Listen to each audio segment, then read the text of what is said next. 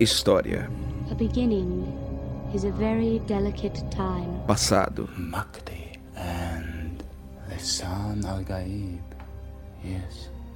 It is a prophecy. Futuro. What did you see?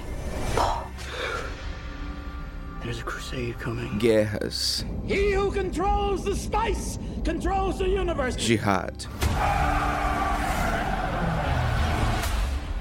Personagens. Remove your hand from the box. And you die. What's in the box? Pain. Isso e muito mais. Aqui, no Duna Verso. Mais um podcast do Duna Arrakis Brasil.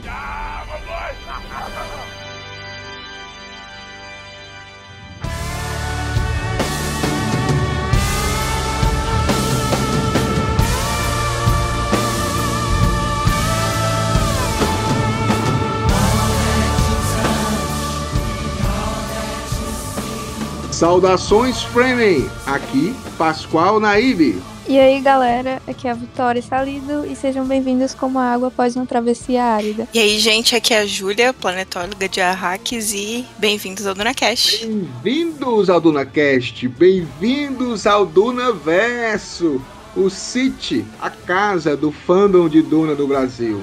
Já diz uma oração sagrada, bendito sois entre as mulheres, e hoje o Neib está numa gravação mais que especial com Júlia Messig, nossa planetóloga, e Vitória Salido do Planto Resenhas. Meninas, uma honra tê-las aqui e muito obrigado por aceitar o convite para esse Dunaverso especial sobre o feminino e o feminismo no universo de Duna. Top, Pascoal. Eu que agradeço pelo convite. Fazia um tempo que eu queria voltar a gravar aqui com vocês.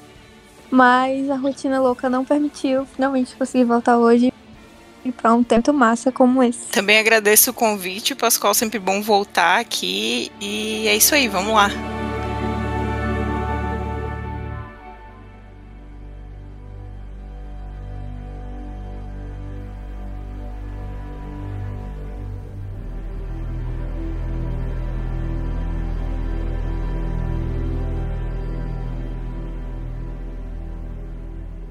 Olha, meninas, esse Dunaverso, ele foi pensado para servir como uma crítica e uma provocação, tá? Positivas. Ao que se denomina o dia ou mês das mulheres, né? Mês de março. E, obviamente, vocês vão fazer suas considerações, ampliar essa discussão, que não é o meu lugar de fala. Mas eu queria fazer uma pergunta para vocês. Vocês acham válido ter esse mês, né, mês de março, destacado para uma, para uma reflexão ou, ou, uma ressignificação, ou ele virou mais uma data clichê comercial? O que é que vocês acham? Assim, Pascoal, eu considero bem os dois.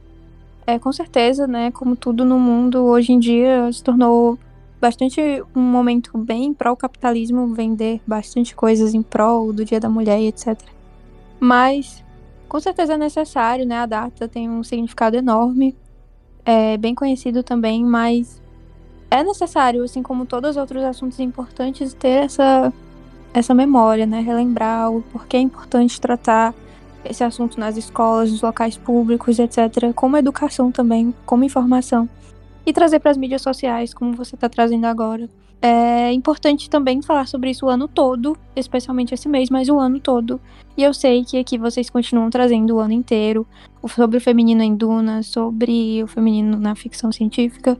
E esse mês é só mais uma contemplação do que com certeza vocês trariam nos próximos meses também. E é isso, a minha opinião é que é um pouco dos dois em relação ao mundo, mas eu acho sim importante continuar tendo um mês dedicado a essa conscientização do mês das mulheres, a importância de falar sobre o feminino, o feminismo, etc.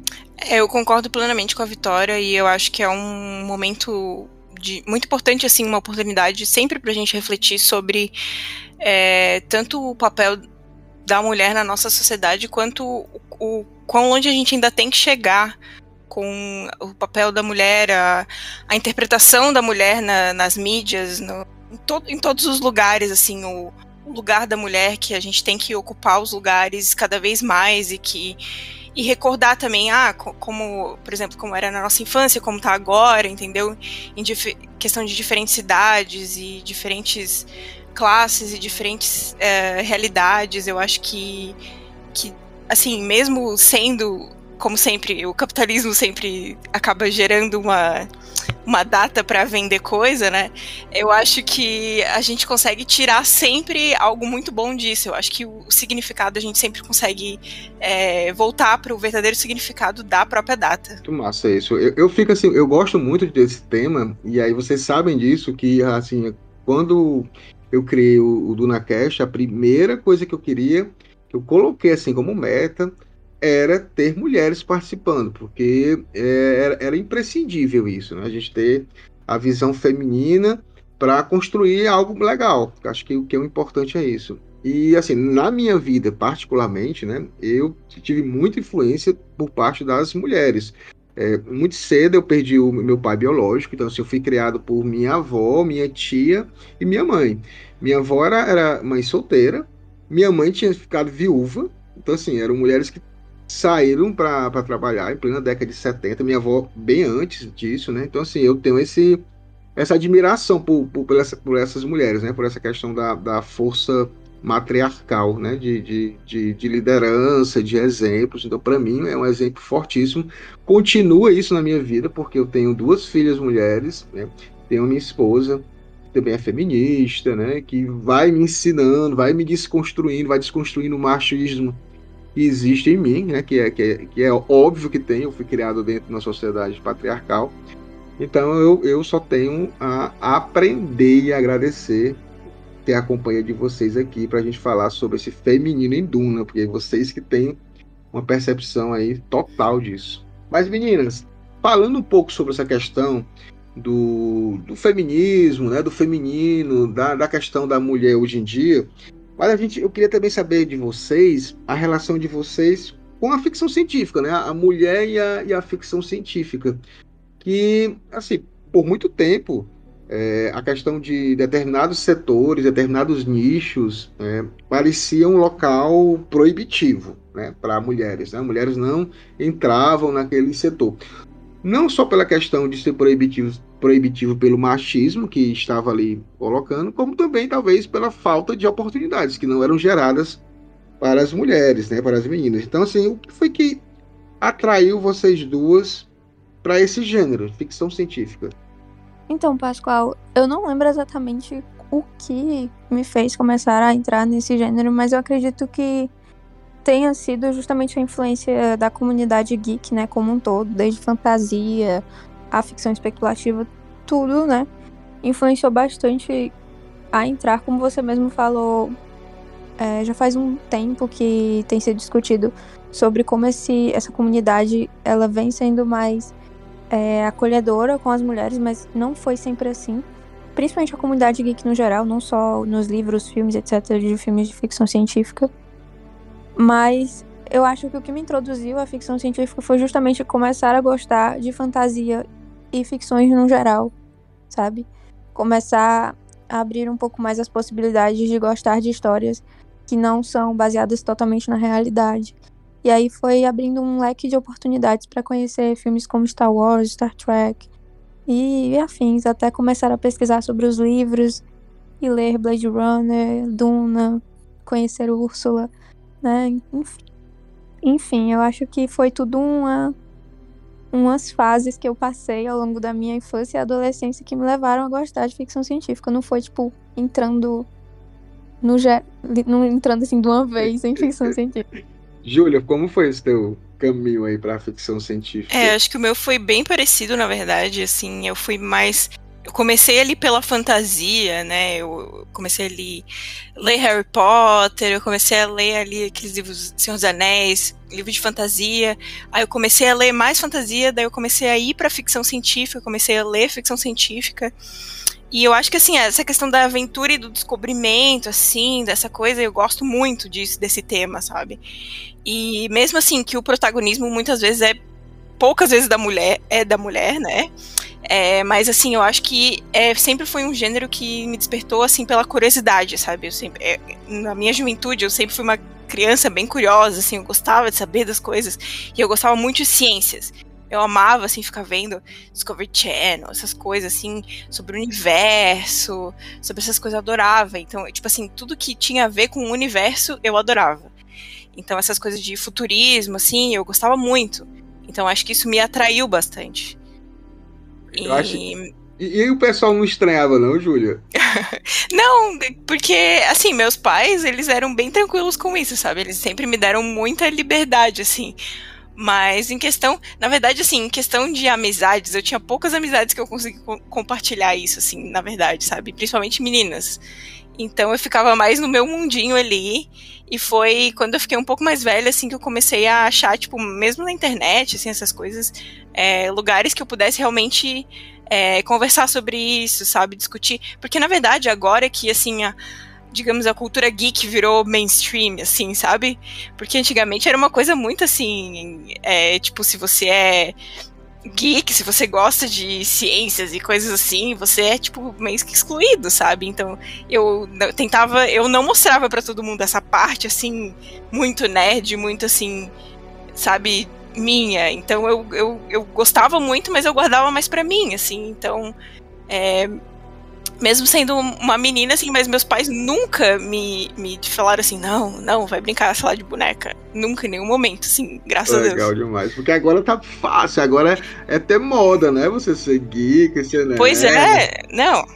Agora tá extremamente fácil, sabe? E, meu Deus. Ai, quando a gente entrou aqui é tudo mato. É não, é exatamente isso, meu Deus. Ai, meu Deus. Vocês, como mulheres, mais ainda, né? Porque, assim, pra mim, como homem, Aham. você tem toda uma facilidade. Até eu, eu queria falar sobre isso com vocês, assim. é, sobre esse protagonismo nas mulher, das mulheres na ficção científica, e agora eu não tô nem falando ainda das escritoras, tá? Eu tô falando, assim, do protagonismo mesmo assim, de personagens, assim. Eu tava, an- antes de vir falar com vocês, eu tentando lembrar aqui, né? Eu sou, bem- sou mais velho do que vocês, tá? Bem mais velho, então por isso que eu sou naíbe. Mas, é, assim, eu tentando me lembrar qual foi a personagem feminina que me impactou, né? Assim, gente, assim, não aparece muito. Então, a- a- quem me lembrou, que me marcou, aí que eu lembro, assim, foi o, o, o Alien, a Ripley, né? Que, a, que aí foi a personagem do, do, Alien, aquela astro, é, Uhum. astronauta lá, que tava enfrentando lá o Alien. Pô, ali me, impressionou, mas aí eu fiquei puxando, pô, além da Ripley, e assim, aí puxando pra mangá, pra anime, só parece homem, é os 12 Cavaleiros do Zodíaco, é. Mesmo, Ah, É tudo. é, Se for, se for mulher, é tudo muito assim, extremamente feminino, sabe? É muito puxado. ah, Muito estereótipo. Exato, muito estereótipo. É, Pascoal, eu pensei que tu ia citar a Trinity. Exato. É, não, tem a mas eu tô falando Trinity. assim, puxando mais pra minha infância. Gente, a minha infância é mais longa Ai. do que a de vocês, da minha É. adolescência. Então, assim. Apesar de que o Alien foi antes de mim, mas tudo bem, eu assisti depois. Assisti na minha adolescência. Claro, não, depois tem a Trinity. E aí eu sou apaixonado. Pra, pra mim, o, inclusive o Matrix 4 finalmente fez a, a justiça de dizer que a. Vou falar o palavrão. Que a porra do escolhido é a Trinity, não é o, não é o, o- o- o pesado do, do, do Neo. Não é, é a Trinity, sempre foi, né? Então, assim, eu sou, eu sou, entusiasta, eu sou entusiasta da Trinity, sempre fui. Mas assim, mas eu puxando assim, mais antigamente mesmo, assim, vendo na televisão, essas coisas. Não tem, cara. É, é- é- é uma coisa de. É uma coisa complicada. A de vocês, qual foi? Cara, eu acho que até, até no- na minha infância, assim, eu não consigo lembrar, assim, tipo, é, de ficção científica especificamente, eu não consigo lembrar de uma, assim, que me marcou. Além de, por exemplo, a Harry Potter e Hermione Granger, porque eu, eu sou uma grande fã de Harry Potter, né?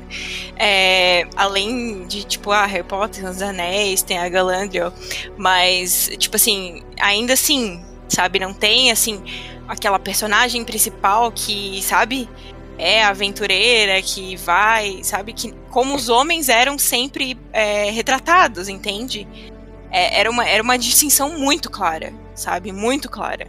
Então eu realmente fiquei, fiquei pensando assim, qual, qual foi a mulher que me marcou, assim, sabe, não, não, não veio, entendeu? Assim, da minha infância, o apagamento, né? Isso, é- isso é incrível isso não é feito de, não é feito de forma aleatória, né? Se a gente vê no decorrer da história o tanto de mulheres cientistas, pesquisadores que fizeram descobertas sensacionais que agora que estão sendo reconhecidas, né? É um negócio assim assustador, não tem como não ser.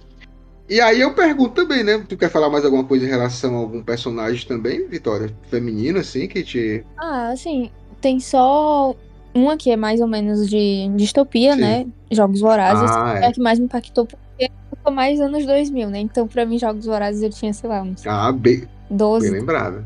É verdade. E a Katniss, eu acho que ela, ela foi a primeira, assim, de ficção científica que eu vi e fiquei muito chocada. Eu fiquei, nossa, ela é mesmo a protagonista, uma personagem tão foda, assim. Verdade. E até hoje, quando eu assisto os filmes, eu ainda fico muito impactada com, com o quanto ela é uma personagem muito forte. E eu adoro ela. Eu me lembro do. É, é demais, sabe? eu gosto muito. é foda eu assisti mesmo. todos os filmes, não li os livros, mas eu vou ler os livros. Diz que é melhor, sempre às vezes é melhor, né? Um livro.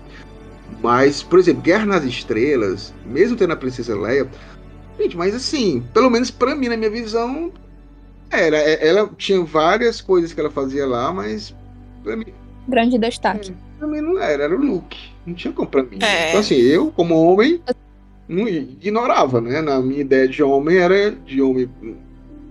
É, era que o homem é que ia fazer as coisas e a princesa ia ser salva pelo. pelo. pelo príncipe, pelo guerreiro, né? Aquela visão bem antiquada das coisas. Mas aí eu, passando sobre isso, né? Sobre essa questão da ficção científica, eu achei. até para vocês acharem um personagem feminino já foi difícil. Mas como é que foi chegar em Duna, né? Como foi que vocês chegaram nesse universo de Duna? Que foi que fez vocês lerem Duna? E aí falar um pouco assim, claro, a gente vai conversar mais detalhadamente, mas sobre a surpresa de ver várias mulheres, né, nesse universo. Então, eu já até falei com vocês sobre isso outras vezes em outros episódios, mas Duna foi um acaso comigo, porque eu não planejava ler. Eu me emprestaram esse livro, meu amigo, ele me emprestou e falou: "Olha, Vitória, lê, que eu sei que tu gosta dessas coisas de ficção científica".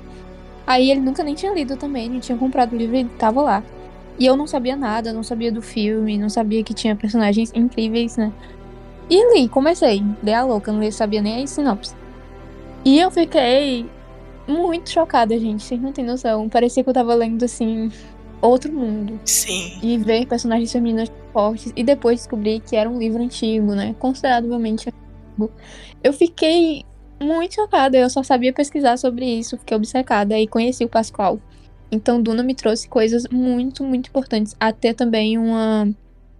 Um certo. Um certo nível, tipo assim um nível mais assim, quando eu fosse ler outros livros, eu ficava sempre comparando. Será que os personagens estão tão legais quanto os de Duna que eu acabei de ler? Será que é algo que eu ficava sempre comparando? E ficou chato, porque no Planto Resenhas, quem me segue no Planto Resenhas, só sei falar disso. De vez em quando eu falo de um livro e já tô comparando com Duna de novo. Mas, gente, é incrível. E eu me apaixonei pelas personagens. Eu consegui me identificar com algumas. E isso me marcou muito por ter sido escrito por um homem, principalmente na década de 60, né, Pascoal, se eu não me engano. Verdade. Final da década de 50 e Na década- da 60. Isso pra mim foi um choque, porque eu já li outros livros de escritores homens brancos dessa década que as personagens femininas eram simplesmente estereótipo. E é só isso mesmo que foi mais um completo choque, foi, mas eu amei e obrigada meu amigo que está ouvindo, Vinícius, por ter me emprestado e me dado todos os livros também de Duna. Hoje eu tenho todos os seis livros. É por causa dele e mais uns dois amigos. Muito bem, Vinícius. Fez um jihad. e aí, Júlia? Vinícius é, obrigada. É, eu fui também, assim, pesquisando sobre livros de ficção científica, e daí eu vi, né? Ah, o ma- livro mais vendido de ficção científica, e eu fiquei tipo, ah, meu Deus, como assim? Eu nunca ouvi falar desse livro. Eu fiquei chocada. E daí eu assim, meu Deus, eu preciso ler isso. E daí eu, cara, eu literalmente comprei na hora e veio. E eu comecei a ler, e daí foi difícil no começo, né? Porque todo mundo sabe que leu, que Duna difícil no começo. Mas eu fui me envolvendo muito na história, assim, e eu percebi, assim, a complexidade do livro, assim. E, e cara, essa coisa de. A gente fala, né, que ah, muitas, muitos livros beberam de Duna, né? Mas, cara, eu ainda acho que Duna é uma, é uma coisa muito diferente das outras do, dos outros livros, assim, é, é, uma, é uma história bem diferente, é bem única, apesar de ter muita coisa inspirada em Duna, Duna continua sendo, assim, uma coisa única para mim, sabe? Foi uma coisa inédita mesmo tendo lido, assim, sei lá quantos anos depois, sabe? Então, isso, isso me animou muito. E, e realmente, eu, eu, notei que tinha muitas personagens femininas. E depois de ler, de ler Duna e realmente refletir bastante sobre o livro e discutir inúmera, inúmeras vezes, é, eu comecei a realmente reparar muito, muito, muito nos livros e como realmente os, os, antigamente eles retratavam as mulheres e tipo tem uns livros que simplesmente assim não tem nenhuma personagem relevante e as mulheres são cara livro assim ah contando sobre daqui a 100 anos simplesmente as mulheres continuam sendo as esposas, assim, tipo, essa era a ideia deles dali a 100 anos, as mulheres continuam sendo esposas, sabe? Então, realmente, Duna também me ajudou a, a prestar mais atenção é, na, no que eu leio também, sabe? A, por me fazer refletir também e criticar o próprio livro de Duna, né? Sobre diversas vezes, assim, sobre discutir tanto, assim, dentro do dentro das nossas discussões de leitura e tal. Então, ai, foi muito legal, assim, descobrir Duna para mim. Aí, o mais legal de Duna é exatamente isso. É você, assim, o Duna, como vocês falaram, escrito na década de 60, né? Final da década de 50 para 60. Aí você, claro, que, que vai envelhecer. O Frank Herbert era branco, hétero, família tradicional, né? Aquela, aquela, aquela coisa bem republicano. Então, assim, ele tinha as suas ideias também, as suas ideias conservadoras em alguns pontos, que ele mesmo falava depois, porque é, a gente vê que na vida do Frank Herbert houve toda uma, uma, evolução também do pensamento dele. A cada livro ele mudava um pouco de ideia de algumas coisas, né, de alguns pensamentos. Ia se livrando de uns, ia acentuando outros, mas ele mesmo disse que, a, que o livro dele, os livros eram para ser criticados, atualizados, ressignificados, né, que eu acho que é o mais massa é isso. E a gente acabou vendo isso com, com o Villeneuve, né? Ele pegou por exemplo, um personagem como o Barão Vladimir, que é, assim, exagerado, assim, as coisas, né? É pedófilo, é, abusador, então, assim, coisas que geram gatilhos hoje em dia que são desnecessários, né? Hoje em dia, assim, para recontar essa história. O Villeneuve, ele conta sem isso, né? Ele, ele coloca o, que é para colocar, que é o vilão, que é o, o antagonista, mas sem necessitar dessas questões que geram gatilhos hoje em dia. Então a gente tem, tem que atualizar sempre essa, essa obra e criticar quando ela também fizer alguma, alguma coisa fora do contexto, né? Isso é importantíssimo, vocês não acham? Sim, Pascoal. Inclusive o que você me falou agora me lembrou muito que grande parte da obra de Duna foi evoluindo de acordo com os livros, né? Atualmente eu tô no terceiro livro, então não vou falar muito sobre os outros. Só que eu já pesquisei sobre os outros o quanto teve uma forte influência da esposa do Frank Tu vai saber falar mais do que eu, porque tu é um dos maiores pesquisadores de tudo que eu conheço. Eu gosto, eu gosto. É, é a Beverly, né? A, a era a esposa dele. Carinhosamente ele chamava de Bev. Então, Pascoal, o que me lembrou agora do que tu falou é o quanto a obra do Frank Herbert foi evoluindo de acordo com o tempo e dá para perceber bastante a influência da esposa dele, que tem muitas dedicatórias, inclusive um dos livros que eu tava folheando assim, já da, da segunda trilogia tem é, uma introdução sobre ela, sobre a influência dela nos livros. Então, com certeza, esse papel do feminino em Duna teve influência também da esposa dele, que estava lá sempre né, auxiliando, que a gente vai falar mais sobre isso durante o episódio. É só para vocês terem uma noção de que o livro teve sim um apoio. Não foi somente um homem que escreveu aquilo sem nenhuma base, sem nenhuma inspiração, né? Ele realmente teve aquele apoio, ele dedica muito a obra de Duna a ela, a Beth.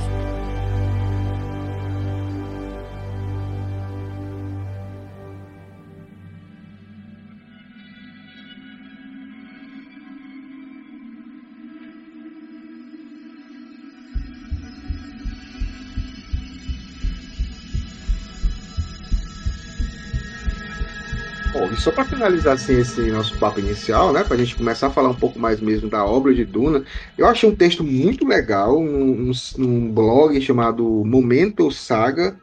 Ah, quem escreveu foi Sibila, até estou seguindo ela já no, no Twitter. Ela fala sobre uma escritora é, mulher, né, feminista de ficção científica que eu não conhecia, que é a Joanna Rus. E aí a Joana Rus da, é da época lá, da, da Ursula Le Guin, né? e aí ela fala que ficção científica está cheia de imagens de mulheres, mas quase não há mulheres. Essa é uma das críticas que ela, que ela faz, né? E aí, é, muito, ah, vou ler aqui uma parte do texto que fala assim: muitos criticaram Joana por ela sempre levantar questões políticas de gênero e de sexualidade em suas resenhas e críticas literárias, principalmente questões envolvendo misoginia, homofobia e racismo, né? Como acontece ainda hoje, era rebatida com a velha reclamação de não problematize meu entretenimento. Né? As pessoas às vezes esquecem que é, a fantasia ou a ficção, ela na realidade retrata uma, uma, uma realidade que a gente que às vezes quer esconder ou não quer ver, né? E vai, e vai mostrando. E aí diz que ela diz assim: sua estridente crítica ao status quo da ficção científica também batia de frente com a crítica literária, que desprezava e despreza, né, ainda hoje, a ficção científica. Eu achei legal, assim, quem quiser pesquisar um pouco mais sobre a, a Joana, é uma escritora, não tem nenhum livro dela traduzido para português, e tem poucos ainda relançados em inglês, segundo aqui a pessoa. Mas muito massa, muito massa. Eu descobri isso aqui e vou pesquisar cada vez mais sobre ela, porque a gente também vê poucas autoras de ficção científica, né, meninas? Assim. E traduzidas, né? O que você falou agora é muito importante, Pascoal, porque me lembrou que eu estava estudando, na, eu estava estudando na faculdade, eu faço letras em inglês, a Octavia Butler, e nós percebemos que foi somente recentemente que a Octavia veio para o Brasil, né, a tradução dela. Sim sendo que ela já era uma das maiores escritoras de ficção científica há muitos anos no mundo, né? Por que que só veio para o Brasil agora? 2000 e tipo, acho que foi 2020, 2020 ou foi 2021? Por aí, viu? E começou a ser publicado vários livros, né, assim, em seguida agora. Foi. Sendo que ela já tem essa esse status de grande escritora de ficção científica há muito tempo. Enquanto tem a, Ur tem a Úrsula a também, né? A Úrsula Legana. A Úrsula, eu conheço dois da, pela Aleph, né? Dois livros pela Aleph. Uhum. Mas não sei se tem mais. Tu leu algum livro de, de ficção científica escrito por mulher, Júlia, já? Sim, eu já li Úrsula, já li a. A Octávia. E também tem um livro que eu gosto muito, que é Uma Longa Viagem ao Pequeno Planeta Hostil, que também é ah, escrito por uma mulher. Que eu acho esse livro incrível. Ele é muito fofo, assim, tipo, os personagens, a. a a criação de mundo, assim, eu acho muito, assim, muito legal, assim. E é a protagonista é uma mulher também. E é um livro bem bacana.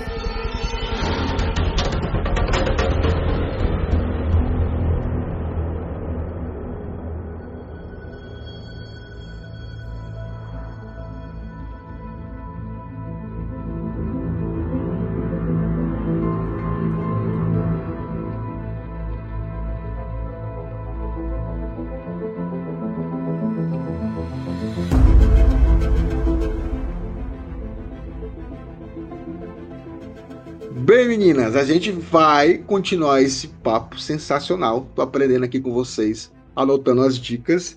E, obviamente, vamos falar de Duna, do feminino e Duna, e a gente começa logo falando das todas poderosas do universo de Duna, que são as Bene Para mim, elas são símbolo da, da resistência ao patriarcado em Duna, e aí e vale contextualizar né, o mundo de Duna novamente. O nosso ouvinte do Duna Cast já ouviu a gente falar isso, mas é importante para quem está chegando pela primeira vez. O universo de Duna é totalmente patriarcal. As grandes casas elas só são governadas por homens e eles que mandam. Então, assim, não existem mulheres líderes políticas, né? elas apenas são suas consortes, concubinas, acompanhantes, mas né, a gente pode perguntar, ah, o Frank Herbert era machista e fez isso? Não, ele fez um, um, um sistema baseado no feudalismo, na questão de títulos, né, de toda a questão da época de, de surpresas, de mistérios, de damas, de princesas, mas ao mesmo tempo ele cria uma ordem feminina Bene Gesserit. E aí ele faz uma ordem que subjuga, tem um poder imenso e que pode assustar os homens. Sim, eu acho as Bene Gesserit sensacionais. Júlia, o que, que tu acha? Então, eu acho que elas realmente são é, incríveis, assim, a, a, a, o desenvolvimento delas em Duna são é, uma, um papel extremamente importante, né? Porque afinal elas, elas, se não fosse elas, não teria história, basicamente. É, então, mas assim, ao mesmo tempo, eu acho que elas assim.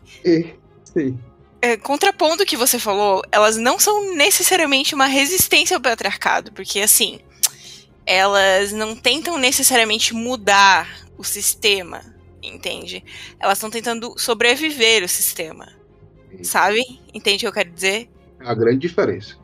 Exato. Elas querem, elas querem colocar o governante que elas controlam ali mas não necessariamente elas querem mudar o sistema, fazer uma reforma que, tipo, deixa, ah, vamos deixar todo mundo igual, vamos deixar. Não, sabe? Elas querem favorecer elas, que, tipo assim, elas já têm o lugar delas ali Sim. no sistema, mas elas não querem mudar para favorecer digamos todas as mulheres, todas para deixar todo mundo com voz naquele mundo, entende?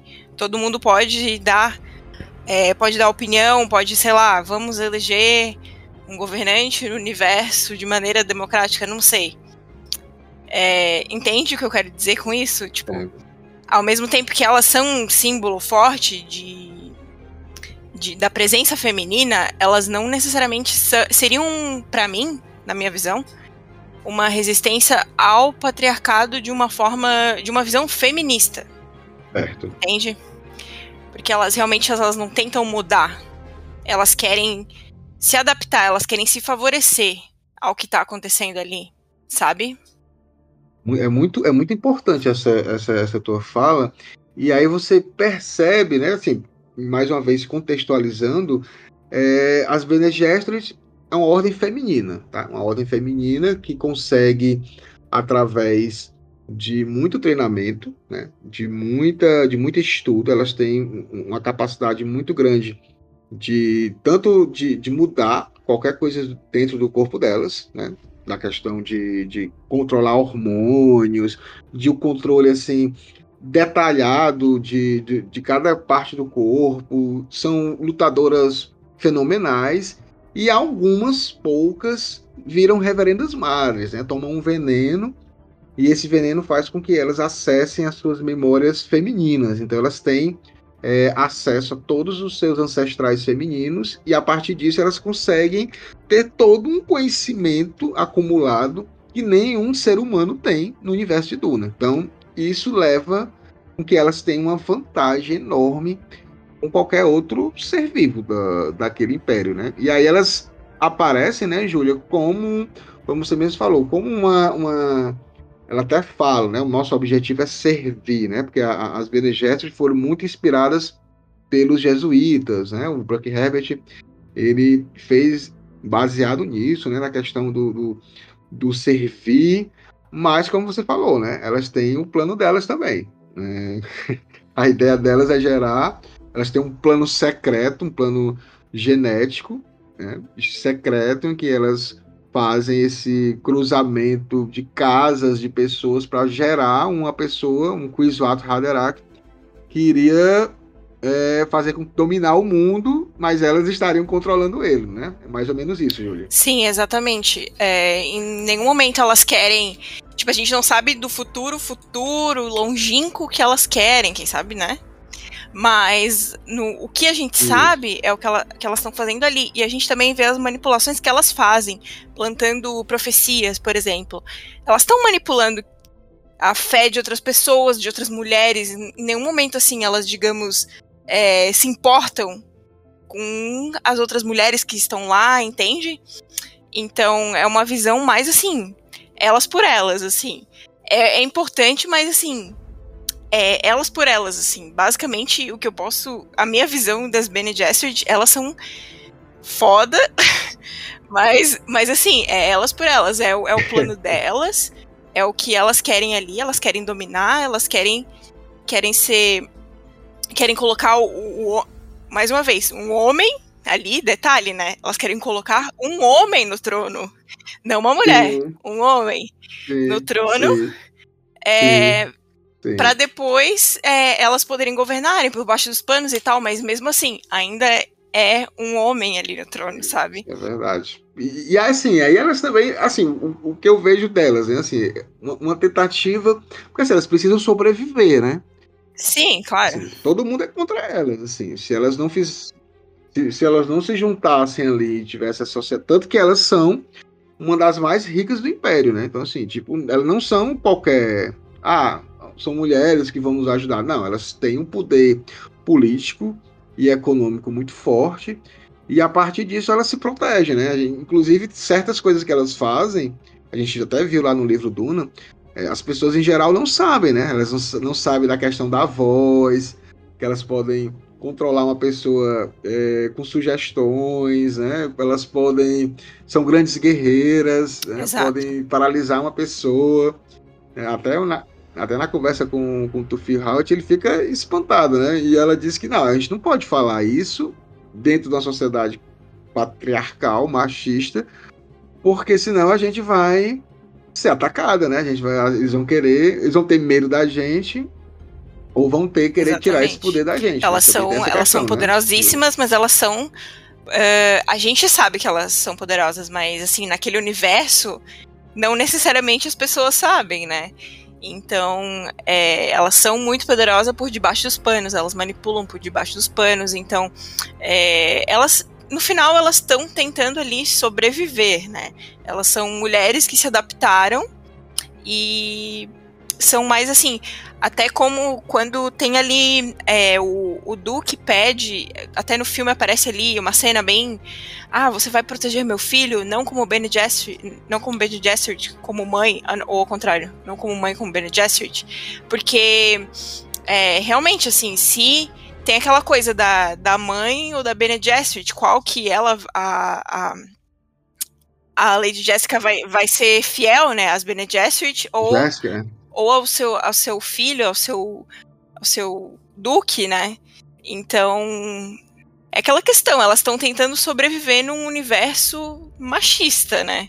O que é o que acontece muito com a, com a gente aqui, né? Tem muitas mulheres assim que estão só tentando sobreviver realmente com fazendo o que dá com o que tem. Vitória, a gente está conversando aqui, a, Júlia está colocando uns pontos bem, bem interessantes, né, dessa questão das Bene Gesserit, de ela, assim, acho legal a Júlia falando que as Bene elas não vão mudar o status quo, elas não querem tipo, fazer uma revolução feminista, porém, dentro do que elas podem fazer, como elas estão dentro de um, de um sistema patriarcal, elas tendem a manipular, a ter as suas, a sua, tem a sua força, elas não gostam também de mostrar todo o seu potencial porque tem medo dessa, dessa retaliação, né?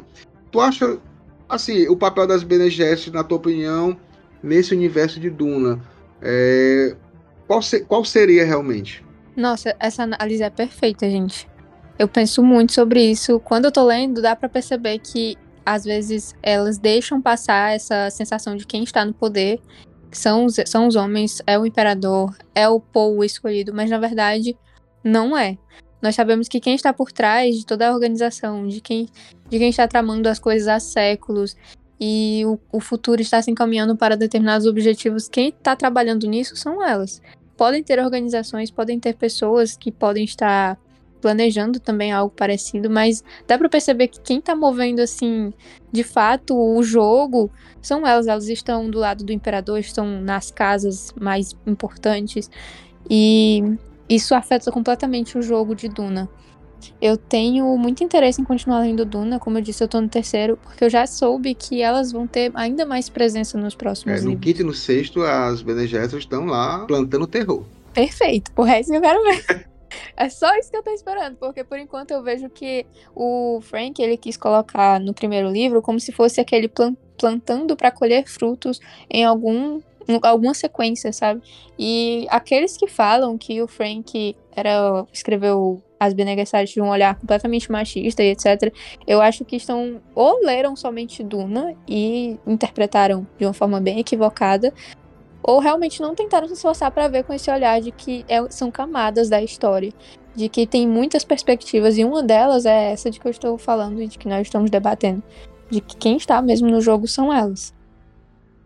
Isso tu falou é tão interessante, ó, e aí eu, vocês vão ver como, como, como é forte isso no, no livro Duna, né, nesse primeiro livro.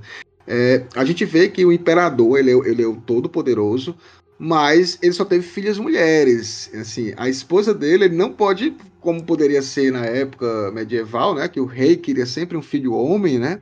E, no caso aqui, a esposa dele, Bene Gesserit, não deu a ele um filho homem porque não quis.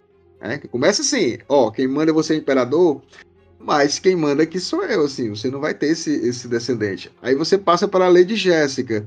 Lady Jéssica desobedece, né, a, a, a sua ordem feminina, e a partir dela, a gente tem todo o início dessa saga. E ainda tem uma outra mulher, que é a esposa do Dr. Yue, que é sequestrada. Então, assim, a traição do Yue só é por conta de, da esposa, né? Por causa da, da esposa. E aí a gente vê também outra coisa. O início de Duna, o primeiro estrofe lá, é, ele vem falando de uma mulher, uma mulher falando, a princesa Irula. E o final de Duna, a última fala são de duas mulheres, Lady Jéssica e duas Então essa é muita, muita referência legal. Não sei se vocês. E outra coisa que não sei se tu pegou também, com certeza, só que talvez não lembrou de mencionar. É o medo que todas as casas têm Sim. da própria Reverenda ah, Madre, né? Sim. É, é um medo que a gente vê no próprio Duna com o Barão, que é o vilão do livro, etc. Fazem um, um auê sobre ele e no final ele fala que tá medindo os seus passos porque tem medo de ser confrontado pela reverenda madre, a proclamadora da verdade. Cara, isso é sensacional. Júlia, o que que tu acha assim? O que que tu achou da representação da reverenda madre Giles Ellen Morrian? Que nome lindo! Não tem nome mais bonito do que esse. Tem que ser um, é um nome chique. É, no filme Duna deu medo daquela mulher, sentiu o poder daquela mulher. Nossa, eu quero. Nossa, eu quero todas as cenas com aquela mulher. Eu quero todas as cenas possíveis. Eu quero ela falando, eu quero. Porque ela tem presença, aquela atriz, né? Ela tem aquela postura, assim, com aquele véu, assim, que ela usa. E, tipo assim, ela tem uma presença. E você já. E quando ela. Quando eles fazem aquela voz, né? You dismissed my mother in her own house. Come here, kneel. How dare you use the voice on me? Eu quero muito ver o próximo filme, assim, com ela, com mais cenas, assim, possíveis e, sei lá, que se tiver, sei lá, série, não sei.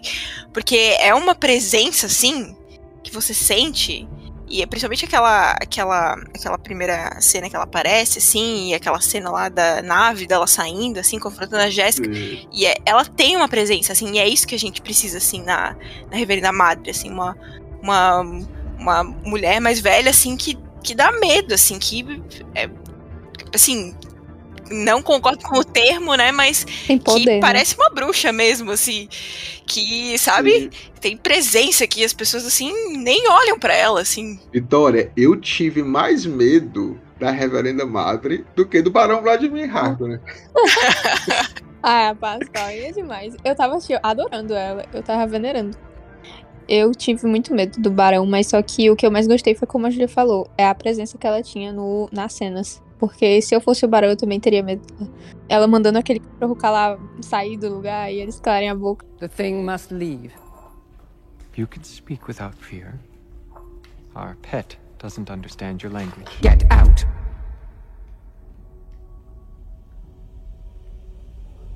It understands. Aham. Uhum. Nossa, aquela cena é muito boa. Ela manda ele sair. Aí ele não ouve, sai!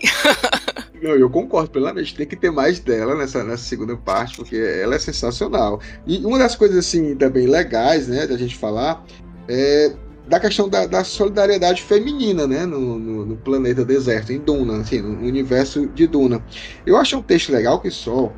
E aí eu, eu vou até colocar esses textos, essas indicações, tanto da, que a gente está dando aqui, tanto as meninas como eu, é, na descrição, tá? Que o texto é Mulheres Negras e a Força Matricomunitária, da Catiúcia Ribeiro. Muito legal, porque aí eu, eu, eu quero passar isso para vocês e vocês é, discutirem sobre essa questão da solidariedade, da solidariedade feminina, né? Eu vou colocar aqui, ela está falando um pouco das mulheres negras, mas eu vou transplantar aqui para esse universo de Duna, do feminino, que eu achei interessante, que ela fala assim, que o poder feminino nas tradições africanas, ele, ele, ele acontece para gerir e para gestar a vida. E para gerir e para gestar organizações ancestrais, sociais, econômicas e políticas de um povo. Né? E aí ela fala também que é, esse tipo de, de, de força restabelece dentro da comunidade é, o segredo, o sagrado social, econômico, político que vai garantir a resistência e a sobrevivência. No caso aqui, que, que a Catiúcia fala do povo preto, mas eu posso colocar aí para a Duna, né? Verdade, assim, da, da, questão que elas fazem essa, essa comunidade no segredo, no sagrado econômico. Eu acho que casa perfeitamente. Vocês acham? Sim, isso? Pascoal. É, dá para perceber quando a, a Jéssica chega em, no planeta Duna, a solidariedade das outras beneficiárias que tiveram no passado foi o que salvou ela, né? Porque o destino dela estava premeditado, basicamente. É isso que nos dá a entender. Se eu estiver errada, podem me corrigir. Por as irmãs, que elas chamam de irmãs, né? As irmãs que estavam nas outras, nas outras linhagens no passado de Duna. Eu acho isso incrível. A gente pode lembrar, e aí eu vou lembrar tanto também para a Júlia, a questão quando a, a Jéssica chega lá em Arrakis pela primeira vez. Ela entra naquela sala dos sortilégios, que é a sala cheia de, de plantas, e a esposa do Conde Ferry, que é uma Benegete, a Margot, Margot Ferry, ela deixa um bilhete, né, avisando para ela. Então, assim, ela era esposa de um cara que era muito próximo do imperador, mas ali estava acima de tudo a irmandade. Tu, tu percebe isso também, Júlia? Sim, verdade. Tem essa cena realmente que eu acho que ela sentiu assim que Imagina, a, a Lady Jessica vem de Caladan e daí vai depois para Arrakis. Então é uma, uma transição muito brusca. Então eu acho que ela se solidarizou um pouco com a Lady Jessica e deixou aquela, aquela sala para meio que assim, ah, como um, um presente, né? Tipo, ó, sinta-se mais em casa um pouco aqui e para realmente ela se sentir um pouco mais acolhida ali porque realmente é as Bene Gesserit são uma uma digamos uma rede de apoio entre elas assim que tem a questão também da profecia que foi plantada que é, a Lady Jessica pede ajuda para as Bene Gesserit né para para salvar o, o filho dela e o, e o amado dela e, e elas fazem o que podem. É, essa questão da, das mulheres também e aí a gente pode ampliar os frame, né, para a questão das mulheres frame, é interessante que na sociedade frame, mesmo ela sendo machista também, ela, ela é patriarcal, é tribal, mas na sociedade frame, uma saiadina, uma mulher, ela pode liderar um sítio, né, uma, uma, uma tribo. E uma coisa que não acontece nas casas nobres, Vitória. Eu ainda não tinha me tocado sobre isso, Pascoal. Eu já estava pensando sobre o senso de comunidade que tem nos, dos Fremen, inclusive as mulheres como também protagonistas. Elas são lutadoras, elas são atributivas no, no quesito da religião, do controle e tudo, né? Não são tão segregadas quanto no Império, mas eu ainda não tinha me tocado sobre o fato de elas também poderem liderar. Achei isso incrível. Tanto que eu acho que já é um ponto importante do Denis ter colocado uma mulher para interpretar Liette Kynes, né? Já é uma substituição faz sentido, até porque uma mulher pode poderia também é, estar a cargo daquele tipo de situação. Perfeito, exatamente. Eu acho que a mudança não, não teve nenhum tipo de, de situação assim, ah, mudou totalmente de personagem, não. Uma mulher pode sim liderar como, como Sayajina. E, e, o legal, assim, e aí voltando de novo para aquele texto da, da Katiusha, eu achei muito interessante que ela fala é, do poder das mulheres. Aí eu, eu, eu, fico pensando desse poder das mulheres na, na sociedade do, do de Duna, né? Porque lá na, na época da, da, escravidão, ela fala assim: as mulheres foram fundamentais para desenhar novas formas de convivência e possibilidades de viver em sociedade, articulando forma de compreender as dinâmicas do escravismo. Aproveitando seu trânsito dentro das casas grandes e senzalas, igrejas e ruas, para transmitir ideias revolucionárias para fora das estruturas pensantes escravocratas. Elas foram fundamentais para a criação de planos de sobrevivência, rotas de fuga e a construção por grupos de diferentes etnias de espaços afastados das casas grandes e senzalas. Então eu achei isso aqui muito Bene Gesserit, totalmente no sentido de a gente vê que as Bene têm total é, influência dentro das, das casas, as grandes casas patriarcais, e elas usam dessas informações para poder se beneficiar, não é verdade? Sim, é uma ficção que a gente percebe com a tua fala agora o quanto tá aliada à nossa realidade, completamente aliada. O que nos permite fazer esse tipo de análise, né? Algumas pessoas não gostam, que nem a gente falou no começo.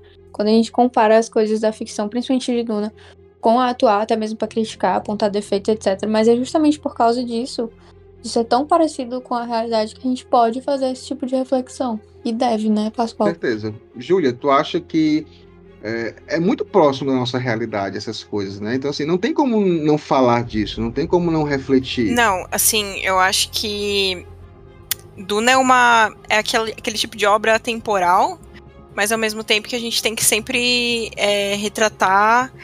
Retratar não, é. trazer pra nossa realidade, assim, tipo.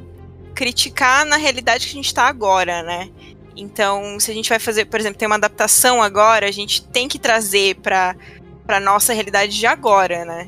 Então, escolhas que a gente vai fazer, retratações que a gente vai fazer, a gente tem que sempre trazer para agora e continuar criticando essa obra de acordo com a, as mudanças da sociedade, eu acho que é essencial, assim.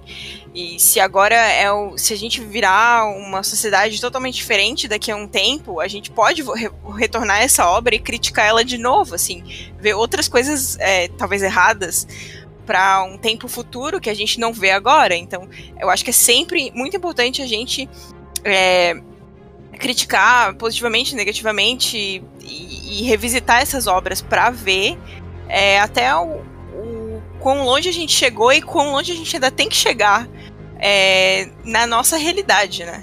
E assim, para mim, para mim, tá? Assim, o livro Duna é dividido em três partes. Para mim, as duas primeiras partes, que são as maiores, né? A terceira parte, que é o Adib, a menor, é, a protagonista do livro é a Lady Jéssica, assim, não tem como não ser, porque uma coisa muito legal que, assim, eu vou lendo e vou percebendo é que a Jéssica, ela conseguiu enfrentar todo o sistema. Ela, ela primeiro enfrentou o sistema próprio das mulheres, das Bene desafiando, ela foi contra determinados tipos de regras que foram impostas para ela. Logo em seguida, ela desafia a racionalidade masculina, o racional masculino com o Tufi Howard. Naquela conversa com o Tufi Howard, ele todo é um mentate, é um homem, né? Chama ela de bruxa, então assim, ela coloca ele no chinelinho, mostrando assim, ó, você não é nada na minha frente. Eu tô, tô, tô no controle aqui da, da situação. E ela, mais uma vez, é, desafia a questão do patriarcado quando ela vence o líder tribal mais forte do City, que é o, o Stilgar. Então, assim, a Lady Jessica, ela, ela, ela, confronta todo esse status quo masculino e ganha dele em todo momento. Vocês perceberam também isso? Sim, Pascoal. Inclusive, essa cena dela lutando com o Stilgar no livro foi a minha cena favorita do livro. Eu nunca tinha visto uma cena assim em livro nenhum que me impactasse tanto e fosse tão rápida. Tanto que eu fui bem crítica com essa cena no filme. Queria que tivesse sido bem mais assim, mostrando a protagonista Jéssica, né? Ela ficou um pouco apagada nessa cena, vamos ser sinceros. Sim. Não, eu... Foi. Poxa, eu tava esperando todo pra aquela cena. Não, e, e, o mais, e o mais legal, Vitor, é o deboche da cena. Porque assim, a Jéssica nessa cena, o Frank Herbert parece que fez de propósito. Ela faz que vai desmaiar como alguém em defesa. É, é incrível isso, né? E aí ela se transforma no, no demônio pro Stilgar. Julia, uma outra coisa também legal de, de falar, né? A gente falando dessa questão da, da, da Lady Jéssica, desse enfrentamento, é como gera medo por parte dos homens uma mulher ter poder. Não é verdade? Sim, isso é completamente verdade. Eu acho que a gente pode ver isso em todas as esferas, de todas as retratações, de todas as adaptações. E em Duna não é diferente, né? Uh, a, até a, a, ali dentro ali do círculo, É, mesmo em Caladan, né? O Tufi já tem aquele preconceito com a Lady Jéssica, né? Já chama ela de bruxa, já tem aquele, né? Aquele, aquela desconfiança dela.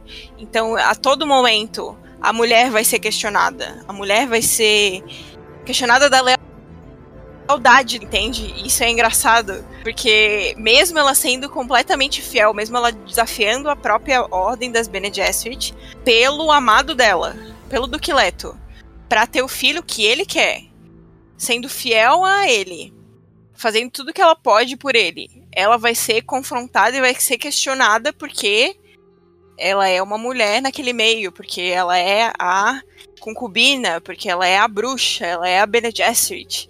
Então eu acho que esse medo do poder do, do desconhecido, assim, do mesmo as Bene Gesserit tem esse esse elemento do desconhecido, mas sempre a mulher vai vai ter aquela coisa do, do medo da mulher ter poder.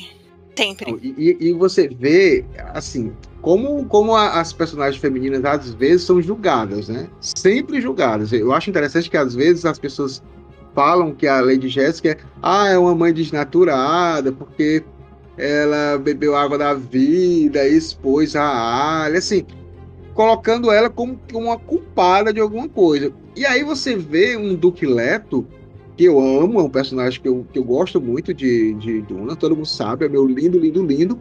Mas o Duque Leto, ele leva toda a casa dele para risco de vida, os caras vão, podem morrer por uma questão política. Exato. E ele é colocado como estrategista, Verdade. como o cara que arriscou, né? Mas assim. Ninguém questionou a paternidade, se ele era um bom pai, se ele estava ali é, educando o filho o tempo todo. Ninguém, Ninguém questiona, questiona isso. Mas assim, vão julgar a Lady Jéssica porque ela tomou decisões.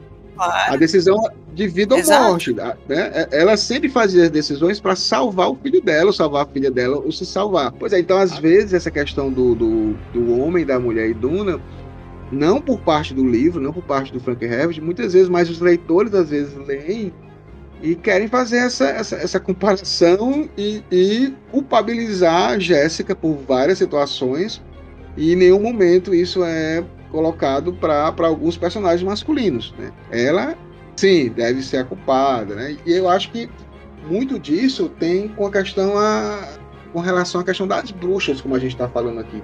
Não é à toa, tá?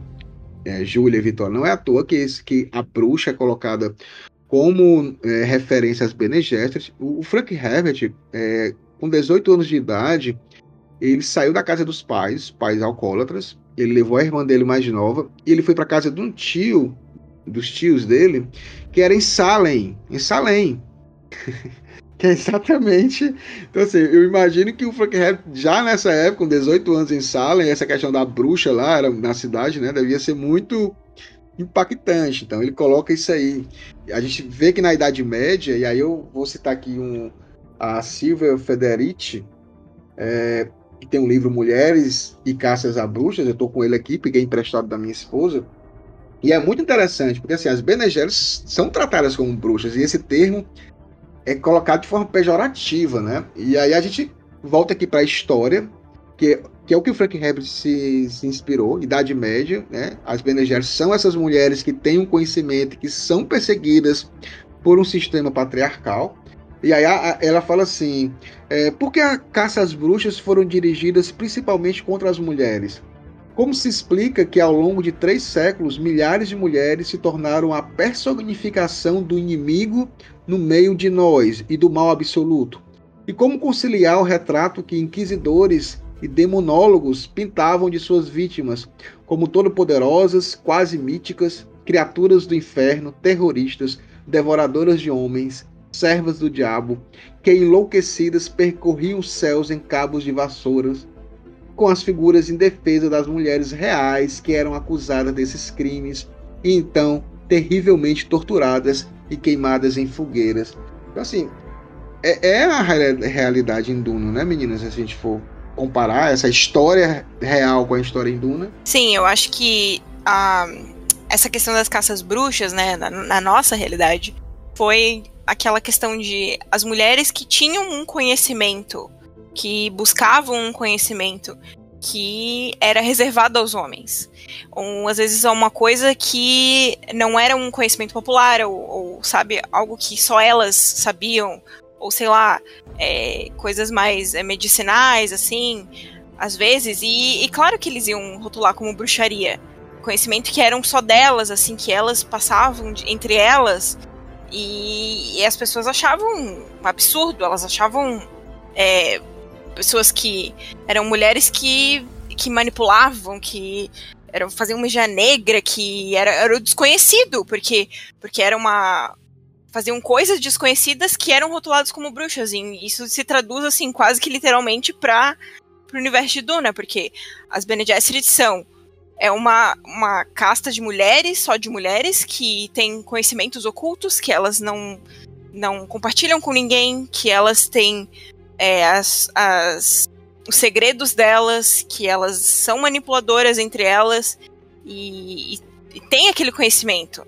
Então, é, elas com certeza vão ser rotuladas de bruxa, assim. Não esperaria nada menos que uma de uma sociedade é, machista e patriarcal, sabe? Porque elas têm medo do. As pessoas têm medo do que elas não conhecem. Tem medo do desconhecido, tem medo das pessoas, das mulheres com com muito poder. E é um perigo também porque elas se ajudam, né? Elas são uma aliança que está Exato. Todo, e eles dependem delas o tempo todo, né? Desde o princípio. Então, com certeza eles vêm como algo ameaçador. Não, e aí eu colocando aqui para vocês duas que também é interessante. Na, na época da, da Idade Média, é, a gente vê que existia uma grande, existia uma força política, mas uma força religiosa muito maior, né? A Igreja Católica feita por homens, né? Por uma sociedade é, de homens. E aí, para validar o poder dessa sociedade feudal que estava se transformando em sociedade capitalista aos poucos, com, com burgueses e tudo mais, é, e aí, no caso, cada vez mais a questão agrária era colocado um pouco mais de lado para poder começar a surgir a questão da maquinofatura, né? O início mesmo do, do capitalismo, essas mulheres eram, eram, eram líderes, acabavam sendo líderes, porque eram mais velhas, mais experientes, muitas eram é, parteiras que faziam os partos, conheciam é, é, tipos de medicamentos que outras pessoas não conheciam. Então, assim, elas tinham um poder político muito forte, né? A mulher, a, mesmo tendo assim a questão do cristianismo forte na Idade Média, mas a questão aí eu vou colocar entre aspas, né, do paganismo, ele era muito forte, né? A mulher era muito associada a essa questão da vida, de, de trazer os mistérios.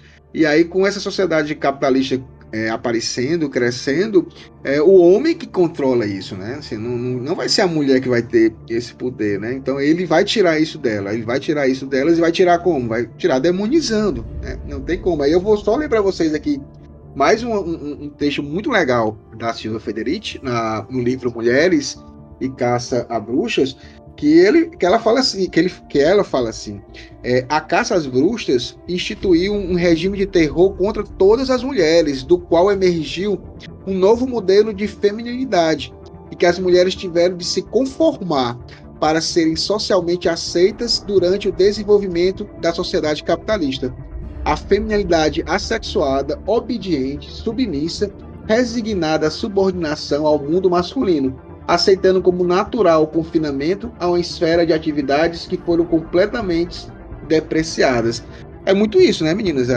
E a gente passando para o universo de Duna, é, não podem existir como, como uma voz política. Isso, tanto que elas fazem tudo por debaixo dos panos, né? Vocês não veem elas com uma voz ativa tomando as decisões, é, sendo elas elas estão ali do lado, claro, mas em nenhum momento elas são elas são postas assim como é, necessariamente tomando as decisões elas, assim, ativamente e descaradamente, entende?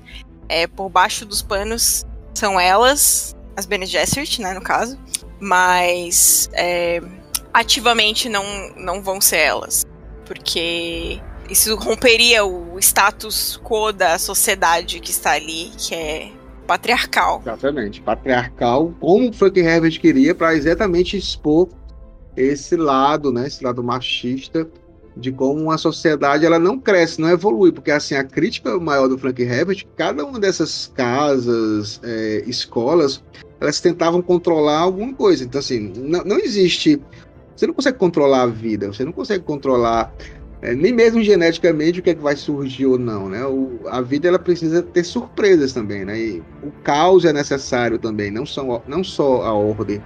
Essa é uma das coisas que o Frank Herbert mais priorizava nas obras deles.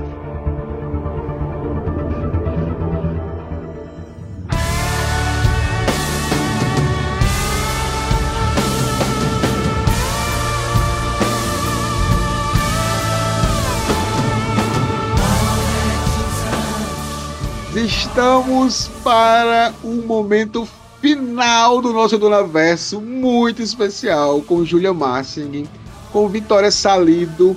E aqui, meninas, eu queria mais uma vez agradecer a presença de vocês. Muito obrigado por estar aqui no Dunaverso com o Naí para a gente conversar um pouco sobre o feminino, né, no universo de Duna. E, obviamente, né, depois dos agradecimentos, eu queria saber de vocês quais são as personagens femininas que mais vocês amam nesse livro, no universo. E aí eu posso começar com a Vitória. Vitória, qual é as suas personagens femininas mais exuberantes em Duna? Eu não posso deixar de falar da Jéssica, né? Mas uma personagem que eu me é, patroa. Uma personagem que me surpreendeu muito agora em Filhos de Duna foi a Ganima. Eu acho que é assim que se pronuncia o nome dela. Posso... Isso mesmo. Eu não esperava tanto queria gostar tanto da personalidade dela e gostei. E eu sinto que a cada livro eu vou conhecer mais personagens femininas fortes aqui em Duna. Quando eu tiver lido assim a segunda trilogia, acho que eu vou contribuir melhor aqui pro podcast, porque tem muito do que falar de Bene Gesserit, de mulheres em Duna. Então, Ganima tá ganhando meu coração. Espero que não me decepcione. Vai decepcionar e você vai conhecer outras mulheres fantásticas na segunda trilogia. Vitória, mais uma vez, obrigado por estar participando aqui do nosso Dunaverso. É sempre uma honra tê-la por aqui. E eu passo a, a vez agora para Júlia. Júlia, quais são as tuas personagens preferidas em Duna? Ah, eu gosto muito da Lady Jéssica, claro, patroa, né? É, a, a Chani, perfeita. E. Também. Perfeito. Cara, eu amo a Alia. Eu amo a Alia. Eu acho que ela é uma personagem incrível, com um desenvolvimento muito incrível maluco, mas assim, maravilhoso. Sim. Eu acho que é um, um, um dos arcos assim mais legais para mim que eu achei.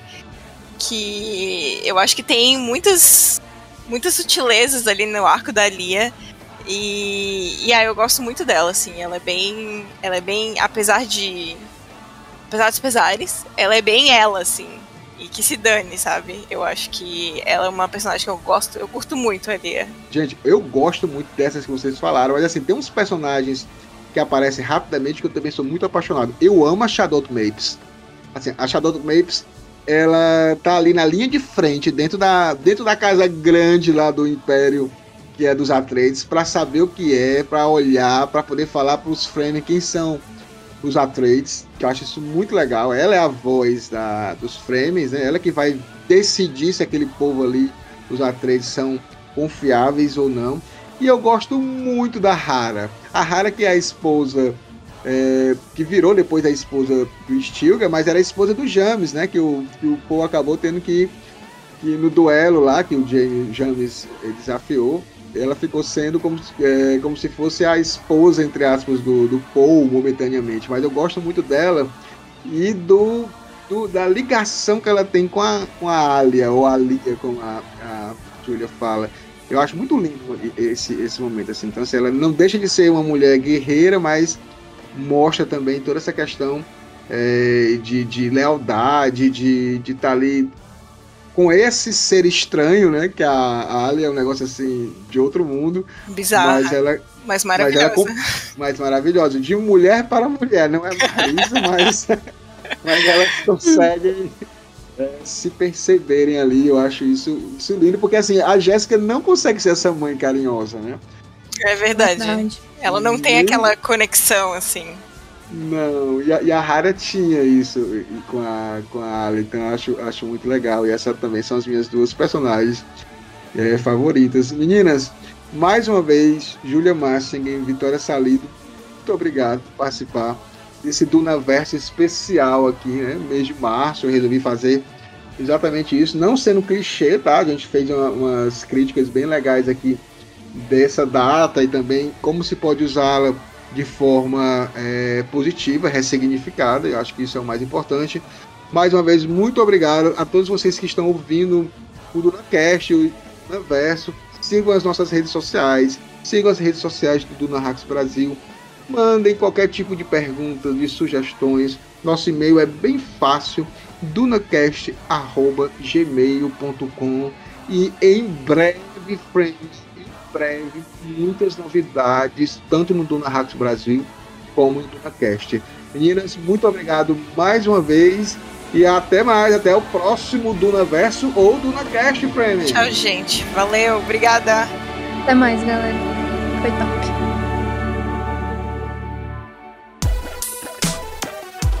Esse podcast é editado por Radiola Mecânica. radiolamecânica.gmail.com